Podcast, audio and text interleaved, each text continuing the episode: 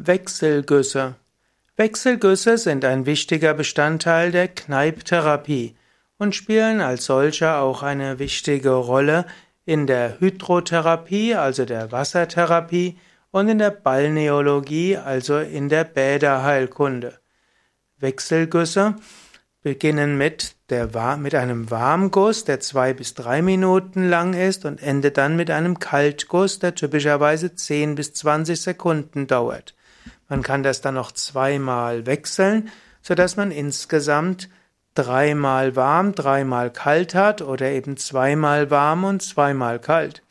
Wechselgüsse sind also gut verträglich und meistens sind die Wechselgüsse zum Beispiel im Rahmen einer Kneipkur die eine der ersten Anwendungen. Man ja, hat also eine Reizstärke durch eine Temperaturdifferenz. Man beginnt die Wechselgüsse immer warm und lässt sie anschließend kälter werden. Es gibt verschiedene Formen von Wechselguss. Es gibt zum Beispiel den Knieguss, den Schenkelguss, den Armguss. Es gibt auch den Ganzkörperguss und es gibt auch noch den, den Unterleibguss oder den Unterkörperguss. Ja, Letztlich, es gibt auch in der Kneipptherapie genaue Beschreibungen, wie die Güsse ausgeführt werden sollen.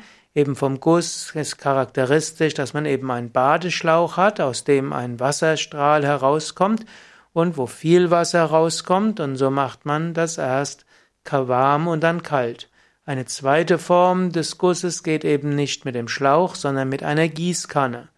Letztlich kannst du das auch zu Hause machen mit einem Badeschlauch oder letztlich mit dem Duschschlauch, wo du den Duschkopf wegnimmst. Und im Handel gibt es ja auch die Möglichkeit, solche Weichen zu kaufen, sodass du zusätzlich zu deinem normalen Duschko Duschschlauch eben auch einen Spadeschlauch haben kannst, wo du Kneipsche Güsse mitmachen kannst.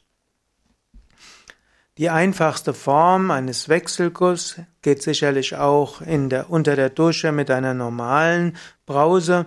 Dort würdest du zum Beispiel erstmal dich normal duschen und am Ende würdest du nach dem Warmduschen etwa 20 Sekunden jede deiner Körperglieder, also Unterarme, Hände, Unterschenkel, Füße und eventuell noch das Gesicht kalt äh, übergießen mit kaltem Wasser und das ist in jedem Fall etwas Gutes.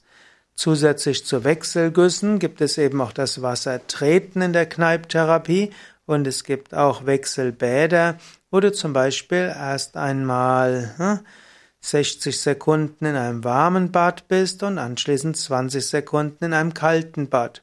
Und das gibt's eben auch wiederum als hm, gibt's auch wiederum als Teilbad oder auch als Vollbad.